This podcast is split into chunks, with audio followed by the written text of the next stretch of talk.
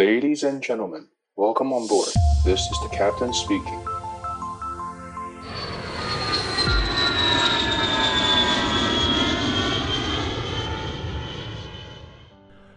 Hello，大家好，我是可乐教官，又跟各位见面啦。这一次我充当我们的 DJ 主持人，然后为各位访问到我们现在在制霸东南亚天空的三二零机长。那我们的 Jacky 教官，他目前是在东南亚直飞，是我们三二零机队的机呃机长。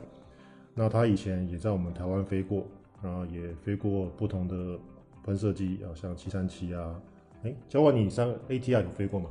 没有，哦、没有飞过 ATR，都是飞喷射机。喷射机哦，对，你看教官这个是制霸整个天空。那所以教官的飞行经验也是非常的多，那他本身也是跟我们一样，都是属于比较年轻世代的飞行员，所以想要借由这次跟他的访问，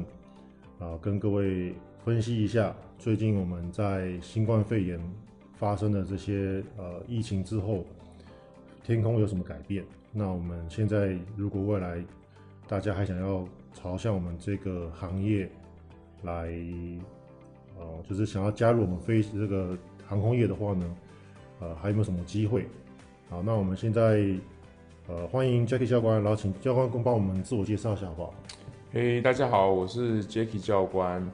那我跟大家一样，也是从小其实是对飞行也是有蛮多的憧憬的。那所以说就是大学毕业后一样，就是当年我们男生都要先当兵嘛，当完兵之后，然后就是跟家人就是商量，然后去美国学飞。然后在加州学飞，我也是 CPO。那学完飞之后，那就是很幸运的就进了台湾的航空业。那在台湾呢，有先后有飞过三二零，还有最早是七三七，后来三二零。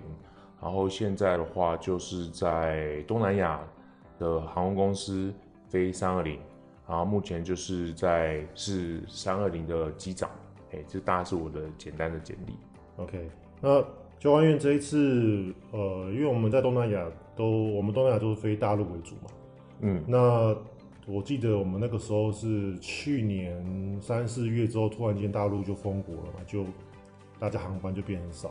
然后我想问一下说，说那从去年四月到今年，你觉得这个整个新冠肺炎的发展，对于我们就是整个东南亚跟台湾的航空业的伤害？然后，那未来对于我们这个机师的这个职业啊，你还有没有未来啊？我其实我发现应该很多人担心这个事情。嗯，这样讲好，其实这一整波的话，我们其实整个航空业算是呃海啸海啸的这个热点的这个摇滚区的第一排嘛。我们必然是跟旅游业一样，我们是首当其冲的。那也因为疫情的关系，就是我们本来很多载客的这个都停止了，我们就变说是载货为主。那刚主持人讲的就是未来是不是还有未来？那毕竟这个疫情发生后，其实你可以想见，有很多年纪大的机师，譬如说五十五到六十五或五十五到六十二三岁这些机师，他们有些人基本上都已经算是战后的婴儿潮的人嘛。民国四十年或是呃民国五十年后，一九一九六零一九呃大概一九五零年以后的人，这些。老机长他们其实都他大概要退休了，那这些人当然说占全球大概也有可能有百分之二十几的人口。那在这波疫情，他们原则上财务自由，他们也可以选择我不想飞了。所以说以后的复苏之路的话，你想想看，这些人他们就退休了，那势必又会有一些人要往上去顶他们的位置，那就等于说我们这个比较年轻世代的往上顶，那当然就会有更需要新的人来去顶我们的位置。那我个人是觉得这个就像是世界大战一样嘛，二次大战结束之后百废待举，那复兴之路是一定可以的，只不过它是 V 型还是 U 型，那就是要看疫情的结束，疫情何时结束，以及那个时候大家对于这个旅游的需求是不是很渴望。那以现在来看起来的话，其实旅游其实是整个是完全被封闭的嘛，那大家根本是连出国都不能出国，那势必。你说这一两年完之后，那大家对于出国渴望还是一直是有的。我觉得这个需求是会蓬勃发展的。突然，我这样想到一个问题哦，就教官，你刚刚有讲到，就是说，呃，出国嘛。那我们都知道，最近我们就台湾跟帛琉弄那个旅游泡泡嘛，嗯，结果好像只有首发团比较夯，嗯，现在听说已经好像次发团还是第三团就已经好像已经要直接砍掉还是怎么样？嗯，那你觉得这个为什么旅游泡泡变得弄不成功啊？其实主要我觉得有蛮多问题吧，就是大家首先就是价钱嘛，价钱就是刚开始第一团可以到七八万，后来虽然说有降到三四万、四五呃四五万、三四万比较便宜，但其实问题还是说，就是你光是你回来要做自主管理啊，还要做隔离啊，其实就会变很多人来讲说他出国玩，其实回来还要做自主健康管理，还要做抽检，其实会是一个困难啊，会是一个困扰。而且博流去玩个四天就回来，你要花个七六七天做这些自主健康管理，其实是还蛮辛苦的啦。嗯，我当初也是看到，我觉得当时我就觉得不会成功了。当时第一团的时候，我就觉得这个一定是雷声大雨点小，因为我个人是觉得说你你你你确实有弄个泡泡，但是你这个泡泡是不完整的泡泡嘛，你也是不相信对方，嗯、对方也不相信我们。嗯，那。隔离来隔离去，那我怎么可能？因为我大家都是要上班的人啊，我怎么可能去玩个四天？嗯，以前我去玩四天，我只要请两天假，嗯，或者请一天假，比如说有那个清明年假，请一天假就好。嗯、可是你他叫我隔离个五天七天，那怎么可能？每个人都是要上班的人，所以我觉得当时我也觉得不太可能，嗯，能够成功了，嗯哼，所以我觉得还是要。其实因为博流本身它它的人口其实旅游人口并没有到这么的多，嗯，像你说像我们台湾人是最喜欢去的就是日本、对日韩。对，那你说这几个国家，你做隔离泡泡，它市场的这个母数的母数很大嘛？对对对。那你说博流，我不能说没有人去，但是毕竟还是没有日韩的市场这么大。哎、欸，教官，因为我们公司都有飞博流嘛，我记得博流在台湾就是只有华航飞嘛。对，华航来飞。我我记得华航一个礼拜几班？三班。华航之前我记得大概三班左右。所以你看，它也是用七三七飞三班，代表的很少嘛。嗯，对啊，不像日本，我一天就好几班。其实博流其实主要它不是只单纯赚观光客啦，嗯、它其实主要它是要做肌肤，要做载货，嗯，它是要载那个 Otoro 黑尾鱼，因为如果说大家上网可以去 Google 看一下，台湾最近的远洋基地哦、喔，黑尾鱼的远洋捕获基地其实是在帛琉。哎呦，今天学到一件新知哦、喔，哎、欸，所以教官你知道，就是像华他们最常就是用肌肤载黑尾鱼。对，像我据我所知，以前的复兴航空那个时候他们也飞帛琉，嗯、那他们常常有时候其实载客率也没有到很好，但是为什么还是会开？嗯、是因为他们常常就是会在黑尾鱼嘛，就直接从帛琉直接就直接就是空运到桃园机场，然后直接就不落地，直接再转到日本的东京的筑地市场。哦，对，然后整个柜基本上都是冷冻柜，有专门的这个。嗯这个渔业人员他负责帮你专业的这个卸货上货人员，就我们那个时候有看过嘛，就是整个柜啊都是冷冻柜，嗯、直接从机腹送上去。哦，对说到这个，说到这个在海鲜，那我想要请问一下，嗯，再给交交交交给机长，那你们最近公司，你现在的公司啊，还有没有载过海鲜？那你觉得这个海鲜是从哪边载到哪边？那你觉得这个跟之前你看到的尾鱼这个有没有什么差异啊？呃，我们公司之前是有在载海鲜呐、啊，然后这个海鲜大概就从，呃，最近有一个国家在政变嘛，嗯、那从那个国家再到中国嘛，嗯嗯，那基本上我们都是载的是活鱼，然后活蟹，嗯，然后有时候会放在客舱，我记得好像还有小龙虾嘛，那时候看到对，还有一些小龙虾，嗯、然后。基本上这些鱼货原它其实的价值并没有那个黑尾鱼来的高，然后、嗯、黑尾黑尾鱼主要是捕获之后，它是要送到日本东京，嗯、东京筑地市场，你说它的价钱就会卖来特别贵。那我们在这些其实就是一般老百姓吃的一些海鲜。我当时是看到他们在上那些海，就是那个从正面国家哦上上这个海鲜的时候啊，我觉得 它的包装。我当时觉得包装有一点，我我我是有点好奇，因为它是我看到是保利融合，对，保利融合打氧，对啊，打氧气。哦，那我是想说，他们好像没有黑尾鱼那么的，刚你刚刚形容的那么好哦。那黑尾鱼那个感觉包装比较完整，可能就是获利上来讲，它没有这么好。但是毕竟它既然要走要走的是这个空域嘛，嗯，还有我们就是在的是活的，那可能就是。就活海以活海鲜为主，可能像那个正面国家是比较靠近印度洋，对，那印度洋那里的渔业资源自然比较丰富，可能就是有一些鱼类是我们在这个太平洋这边一般比较少看到的。我当时看到，我记得在政变之前，现在政变是没有飞了嘛，对不对？对，政变之后就全部就取消了。嗯，我记得那个时候在政变之前，我我也是有飞过，记得好像好像记得我记得是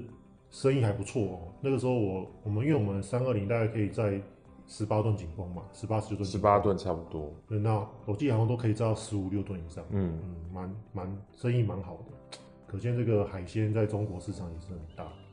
好，那教官刚刚就讲到说那个用七三七载货啊什么的，那你觉得，因为我们知道我们现在华航是用七三七嘛，那之后一直听说要换成三二一系列嘛，嗯，那你觉得，呃，根据就是因为你之前也是接触过三七三七，那我想根据你过去的经验，你觉得七三七跟三二零为什么现在七三七被打到趴掉？那为什么七三七 MAX 有这么多问题啊？嗯，这样讲好了。其实七三七是一个非常经典的飞机，它的销售量啊，其实都是全世界销售最好的飞机。但毕竟再怎么好的产品，它其实有时候有产品受气的。嗯，它从它已经问世了快五十年了嘛。嗯、那虽然说一路改改改，从一百、两百、三百、四百改到八百，甚至现在最新的七三七 MAX，但是时代像现在都已经二零二一年了，其实已经慢慢改到最后，已经就像。之前我们常讲的嘛，它就是旧酒装新品，嗯，然后一直改改到后面，其实它已经就如同我觉得，我有时候开玩笑，飞机其实它叫七三七 MAX，其实已经改到 Maxima 了，嗯、就已经改到 Max，它真的是 Max 了，对，已经完全改不上去了。那七三七本身这飞机当初设计，它其实就是以短程为主，嗯，所以才会说它的机轮特别短，嗯。然后呢，它没有这个，它没有这个一般的，它的货舱比三二零还还来得小，嗯、它都是散仓，它没有办法带货、嗯、货柜嘛，那就是相对就是造成说，像你现在这个疫情来讲的话，七三七它要带货就会比较痛苦，嗯嗯、它反而没有全货机来的好，像现在很多货运公司都用七三七当货机，那他们就比较方便，嗯，那但是你用机，那一般的客机，像华航来讲的话。它的机腹啊，要来载货，那那个伞仓又很小，其实就装不了太多货。嗯，我我听说好像华航现在七三七机队几乎是没有在飞嘛，就是只有维持机场的资格，维持飞机资格。是目前以这个疫情来看的话，就是大大大概大概比较会多的飞机，可能就是用的是七四七拿来飞欧美航线的货机，嗯、然后三五零、七七七、七七七有一些货机嘛，然后七三七毕竟它。它主要是这个东南亚旅游短程为主，中短程，那所以说相对来讲，它的载货能力又没有三三零来的好。那相对来讲，现在七三七机队飞的就相对比较少，那三三零就会飞的比较多，顺便机腹再带一些货。嗯，然后刚刚突然想到一个问题啊，就是刚刚那个我刚刚讲到这个资格的问题，能不能请 Jackie 机长帮我们稍微讲一下，为什么我们飞行员，为什么有时候航空公司明明就不赚钱，就是空机？或者像我们现在做那个伪出国嘛，其实伪出国也不太赚钱，嗯、但是为什么这些公司要做这些事情啊？在飞机跟飞行员上，为什么？什么叫做要维持资格？怎么维持法？因为其实就世界的民航法规，你去翻开来，呃，FAA 或者 ICAO、EASA，世界各国都有规定嘛，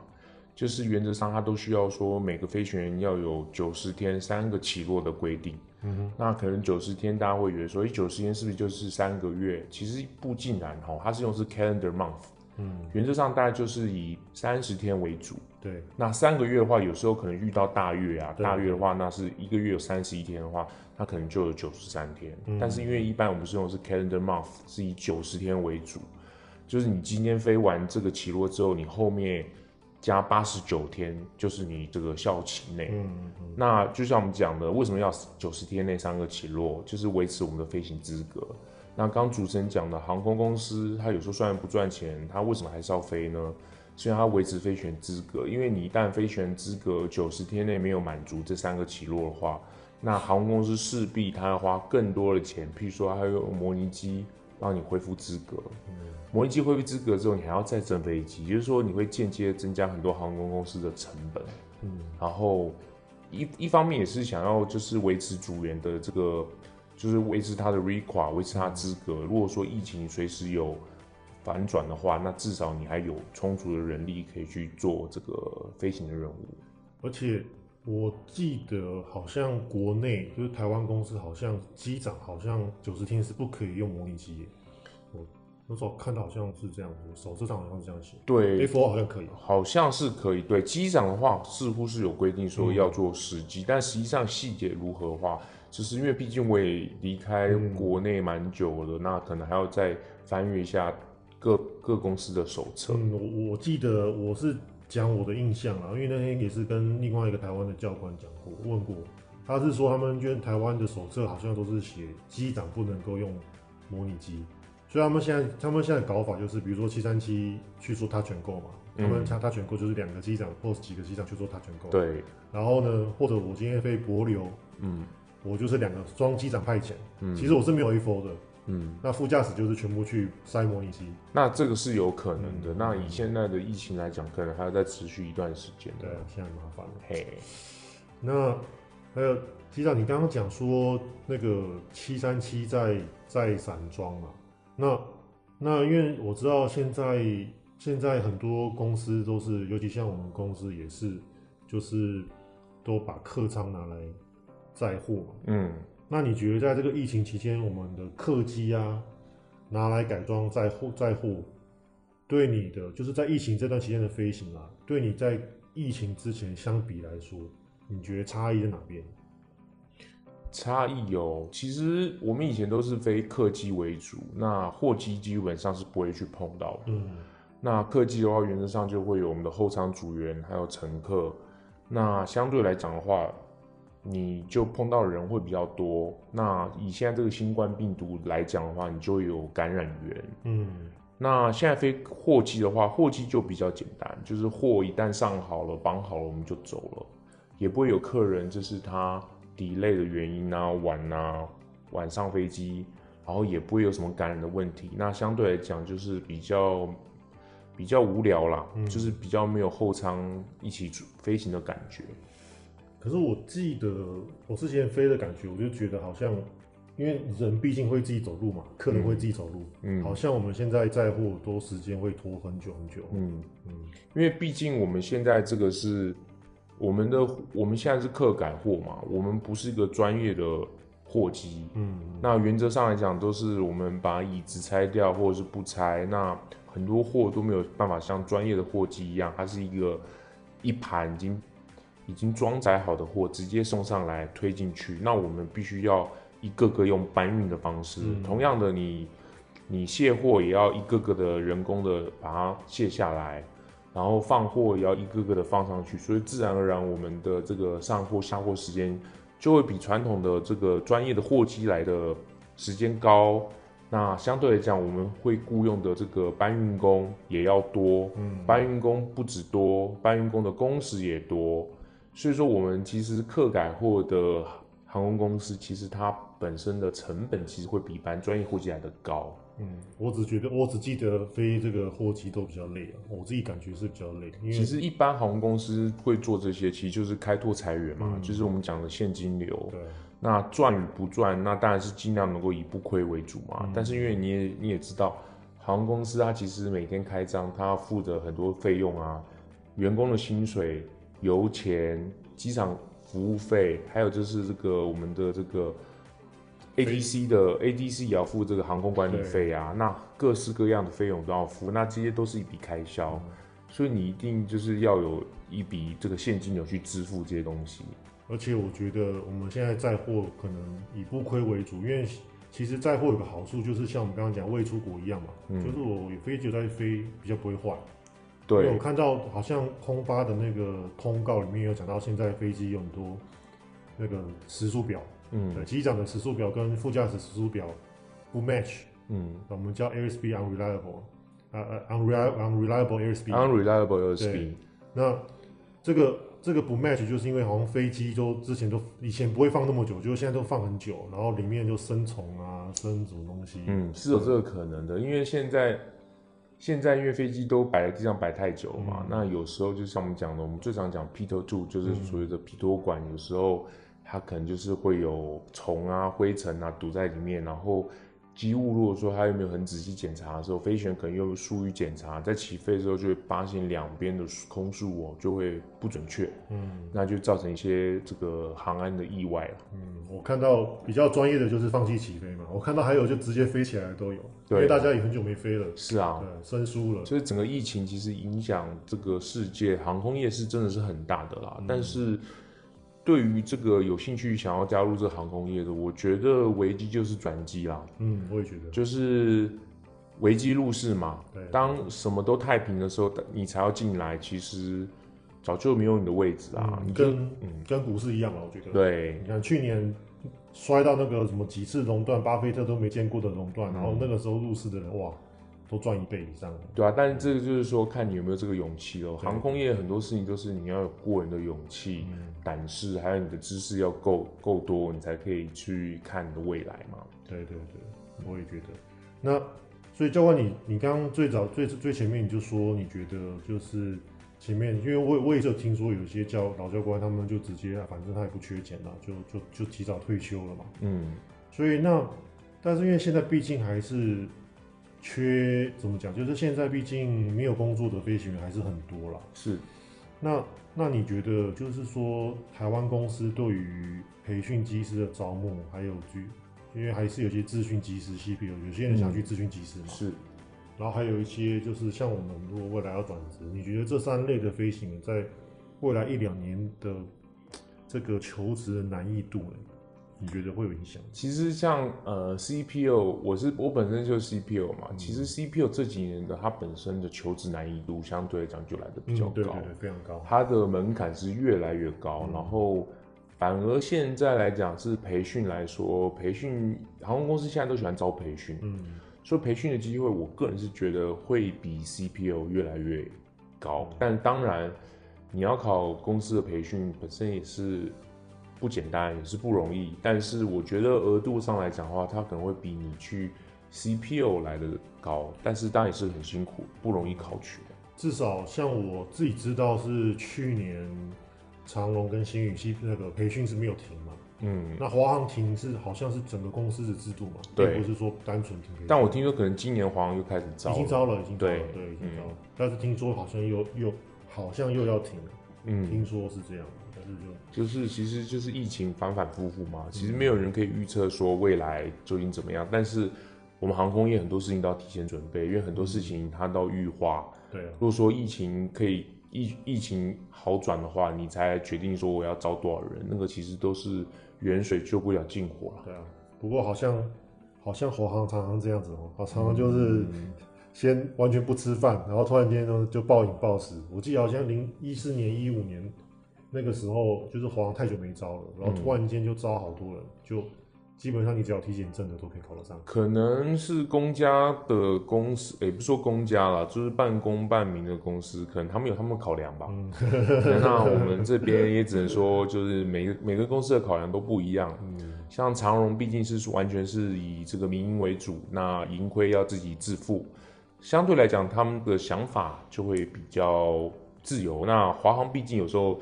他还是要担负一些政府的责任嘛，有时候也不是他们能够决定的。对啊，我知道，像最近有听说华航有受到一些美国的压力啊，因为新政府上任嘛，嗯，需要去需要去翻售他们的这个七三七 MAX，因为 MAX 刚复飞嘛，嗯，总是要做出一些业绩。听说华航也是有受到一些压力的，听说啦，这我们现在讲的都只是听说，就是小道消息。对，小道消息。我想可能以华航来讲，华航买的每一款飞机都有它的压力。对啊，那毕竟它算是一个我们的我们的 flag carrier 的公司嘛，嗯嗯嗯，代表着整个台湾。那我想他们在买任何东西的时候都会有他们的压力，他不能只单纯考虑就是说这个飞机适不适合我们这个市场，他还要考虑说。他有没有办法达到政府的一些外交上啊的一些目目标？嗯，哎、欸，那就像我有听说华航现在是不是已经要转成，就是应该说如火如荼在进行嘛，要转成三二一系列。嗯，那他们这个三二一是跟新宇一样嘛，就是用 Neo 嘛？对，对他们听说应该是会有是三三二一 Neo 哦，所以就是等于比如说本来几架的七三七就转成几架的 Neo 这样去飞。嗯，有可能。那其实因为最近又遇到疫情嘛，究竟会不会飞机会说会增，其实还要看未来的疫情的这个这个发展。嗯嘿。那因为我知道，好像最近这这几年来，其三二零系列，尤其是三二一系列，卖的非常非常好。那你觉得为什么三二一可以在这个市场上，现在等于是就基本上制霸了整个载体客机市场？应该这样讲好了，最早其实三二零卖的比三二一好。嗯，对。那这几年因为市场的变动嘛，那就像七五七是原来波音的主力机型，嗯，其实三二一的出现其实是填补七五七的这个空缺，嗯，因为七五七的话本来就是可以飞得远，然后载的人多，那慢慢来讲，其实就现在市场上有时候会发现有一些地方我需要个中长程的客机，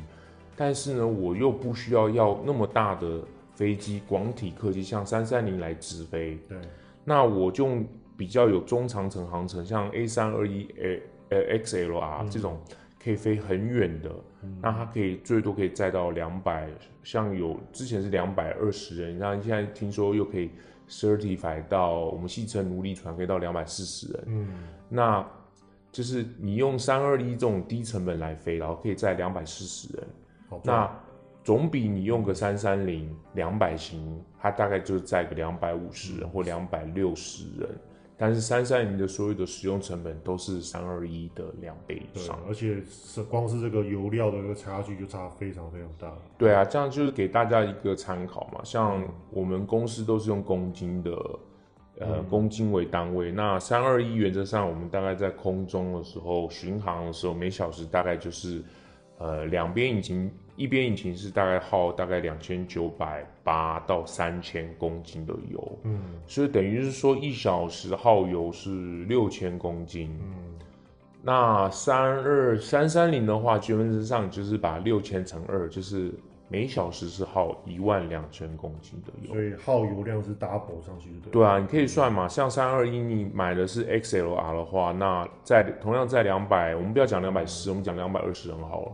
两百二十人每小时耗油耗六千公斤，跟你用三三零两百，嗯，那大概做两百六两百七吧，每小时耗一万两千公斤。其实你想想看，这个油耗差就差很多。我一样飞四个小时就差很多钱了。对啊，嗯，而且，嗯，我发现三二零三二一系列真的是一个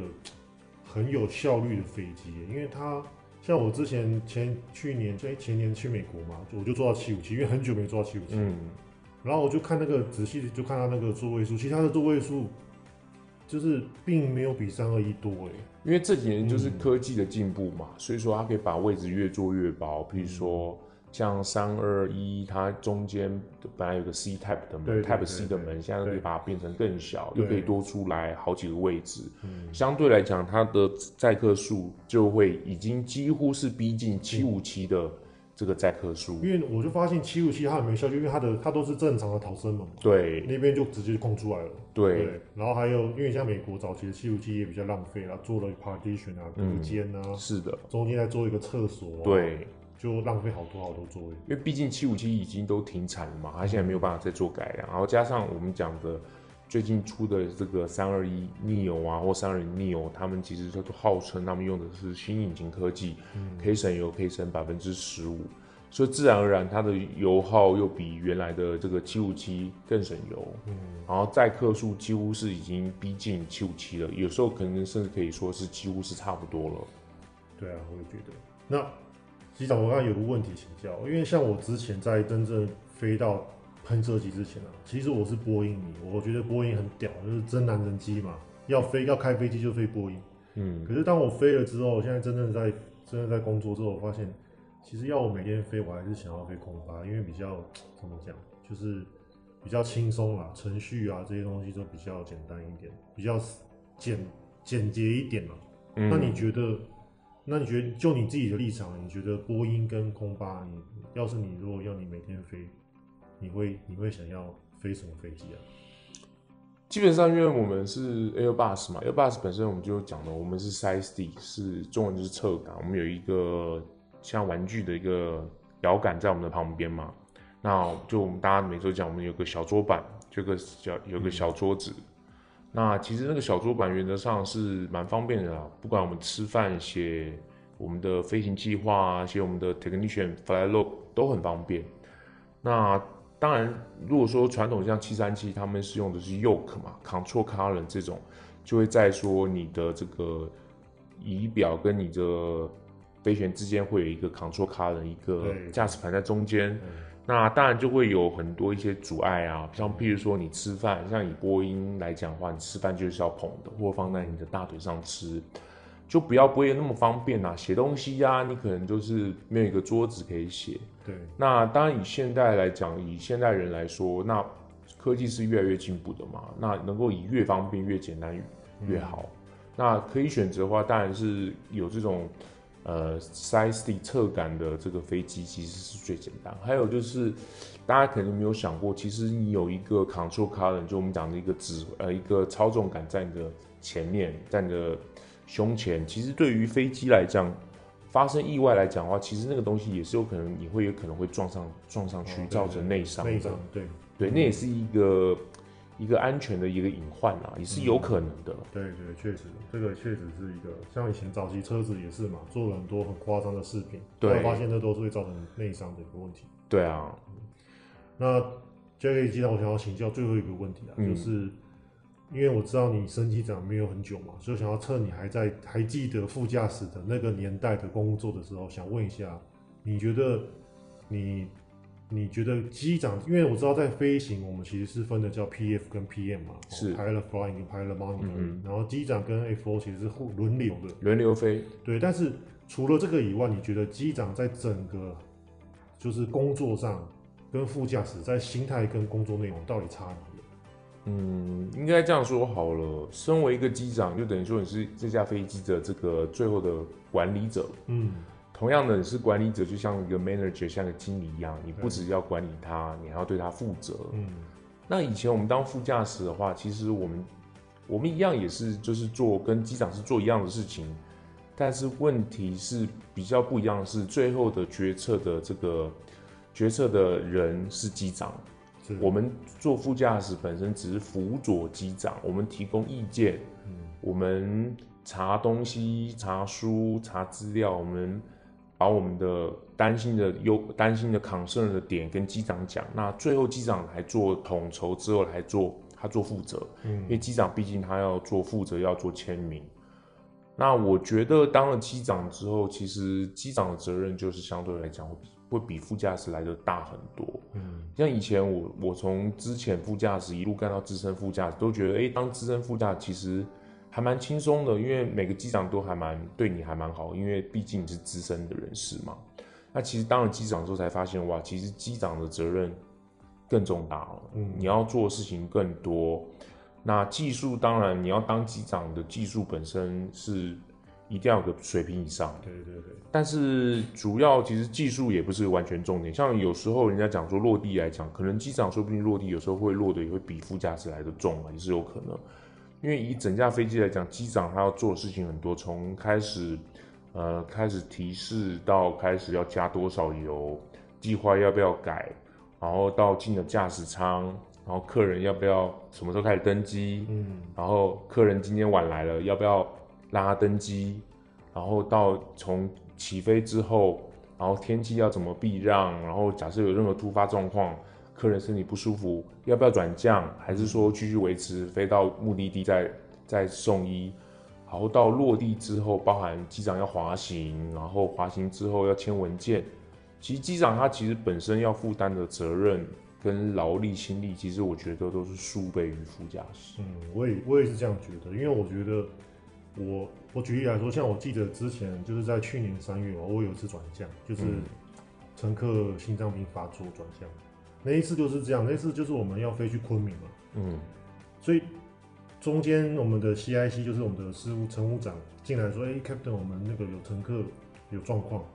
当时机长就想说，哎、欸，那我继续飞去昆明会不会被隔离啊？全机组员如果因为发烧，然后就被裁减被隔离，那这个飞机怎么飞回来呀、啊？这个公司怎么办？嗯，后来就说好，那我们就他就说，那我们先往回飞，结果飞到一半，哎、欸，乘客真的又不行了，完全倒地了。那我们后来就决定，好，那我们就只好转向阳光。对，然后就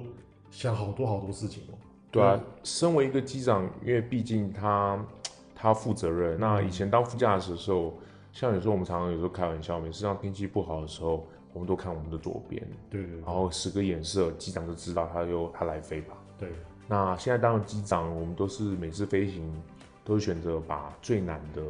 最不好的自己先选。对，那好的好飞的机场、好的天气都是交给副驾驶。对，我也有这种感觉，就是我觉得就是坐右边，你可以随时把你的食指往左边一指，说他负责。嗯，但是你坐左边之后，就是你的食指是没有办法指到别人身上去。对，就是机长其实本身的责任真的是算蛮大的。嗯。那我也觉得，身为一个机长，我们要有很有勇气，要我们的肩膀要够硬。嗯，那有些事情不论是副驾驶的错或者是怎样，我们都要一肩扛起。嗯，嘿，我我是觉得，就是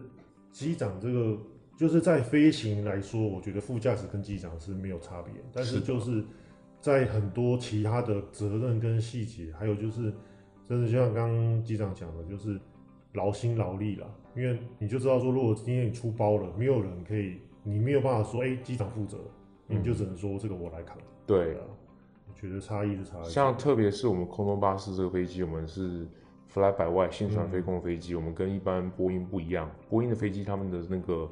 他们的操纵杆 control column 是有联动的，联动的，对对。那以波音来讲的话，就是双方在飞的时候，有时候，譬如说副驾在飞，机长会会把手挂在这个 control column 上面。对。那有时候要带感不带感，带的多的时候，机长他可以感觉出来，哦，这个副驾驶要带的多，嗯，他就挂在那边，就不让他带。对。那如果说这个副驾驶带的不够多的时候，机长可以帮他带一点，多带一点。那身为 Airbus 的机长的话，我们就没有办法，因为我们的 fly by wire 的 side stick 本身不是联动感。对，对，原则上副驾驶在带感的过程，其实我们是不知道的，因为我们这个我们的手册上就讲嘛，就是当任何人在飞的时候，就是会有叠，就是你要是两个人同时操作，会有一加一叠加的这个双倍下加成的一个力道。对，副驾驶在带的时候，你也你要是在也在带的话，会有两倍的这个两倍的这个力。那所以说，我觉得身为空中巴士的机长，其实他的责任又相对比较多，他必须要用他的眼睛去判断，必要时用他的嘴巴发出警告，跟副驾驶说：“哎，多带一点，多带一点。”或是这个就是高了，高了。那真的不行的话，他还要来及时去这个接手 take over 这架飞机。那有时候实际上掌握还要比这个波音企业的机长来的。要看得准，嗯，就是责任上来讲又多了一些。嗯，我好像听到很多那个空巴的机长都是这样讲，就是比较难帮副，比较难帮副驾驶的，比较难救了。就是出如果今天出事了，有时候就是很难把他救回来，比波音难救。对，毕竟它不是联动的嘛，我们其实很难去。我们只能用眼睛先看，不行的话，就是要么就是早点接手。对，那你真的在很晚才接手，其实有时候已经来不及。对，所以我我在飞空巴，我有发现，就是如果你今天跟这个机长第一次搭，嗯，他通常机长就会比较保守，因为他知道如果你不行，他很难用。可是像我的经验，就是因为我自己本身我自己自还蛮有自信，是飞得还可以的，嗯，所以。我发现说机长跟我飞了几次之后，他们就会比较 relax，他们知道说我不会给他出很奇怪的难题，比如说很早开始 flare 或者是都不 flare 这种，嗯、所以我发现还是有差。嗯，甚至像我，我有同学他在在长龙飞嘛，他是三三零，他就说他只要天气不好啊，一律不给副驾驶飞。嗯，因为他说他知道很难帮你，很难帮副驾驶去把这个飞机救回来。是的，对。然后之前他就说他之前有一次。副驾驶就用大大的眼睛看着他，想要说练练看这个不好的 gusting 啊，或者有点尾风，他就直接说：“那等一下我们飞完，我带你去模拟机，我开模拟机让你练就好了，嗯、你不要用真飞机给我烧我们两个执照这样子。”对，因为一般来讲，我们讲嘛，就是机长迟早就是给副驾驶在玩的。对，对，对，那你有任何问题真的不好，身为机长了，我们责无旁贷，我也不能跟上面报告说是副驾驶的错，因为。你自己是身为机长，你本身就有责任可以去接手，对对，或提早预防。嗯、你要么就是你不要给他飞，嗯，那你给他飞的时候操作不好，那你自己就要能够早接手。我们常讲的，早点接手，那你的能力就是要可以接手，接手出他的烂摊子。那我们也不是讲烂摊子，就是我们大家都用副驾驶嘛，就是每个人都有技术。这个养成的时候，那我当副驾驶的时候，我也有被机长接手过啊。嗯，那只不过这都是一个过程嘛。哎、欸，那我想问哦，你从当了机长之后啊，你被副驾驶害过最狠的一次经验，可不可以跟我分享？副驾驶哦，对啊，被什么被什么样的状况害到，然后后来就是，嗯，因为我们公司原则上都是蛮多之前的副驾驶啊，嗯、其实。害到的话，多次了，呃，是蛮多次，我都有点不太记得了。但我觉得还是选择我们是向前走嘛。我们身为飞行员，我们是向前飞，不看后面。哦，所以所以想要帮我们的副驾驶留一些那个面颜面就对了。就我们以前当副驾驶的时候也有害过机长啊。那其实就是现世报嘛，一报还一报嘛。嗯，我我记得我最我记得有一次我自己是在。当乘客就是我们是开那个嘛，我们叫就是 additional crew 嘛，extra crew，嗯，然后那时候就选择坐在驾驶舱。那一次就是我看到有一个机长带着我们的那个很会重落地的副驾驶，结果就是。在 flare 的过程他就没有 flare 啊，我就听到机长大喊 flare flare flare，然后后来嘣就是撞落地，然后 但是后来印出来是还那个印表机印出来是还还在。当然那个本身就是机长责任，他今天要是说他不行，他其实就要接手。对，他说没有用，那他就要动手。那当然有时候我刚刚前面讲。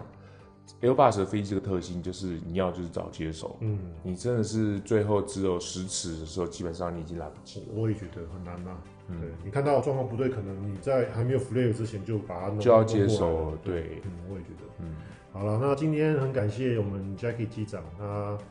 真的是经验很自爆我们整个东南亚天空。没有没有没有，不敢当不敢当。那以后希望以后还有机会可以访帮各位访问更多到更呃更多有经验的那个教官们。好了，那今天谢谢各位收听，拜拜。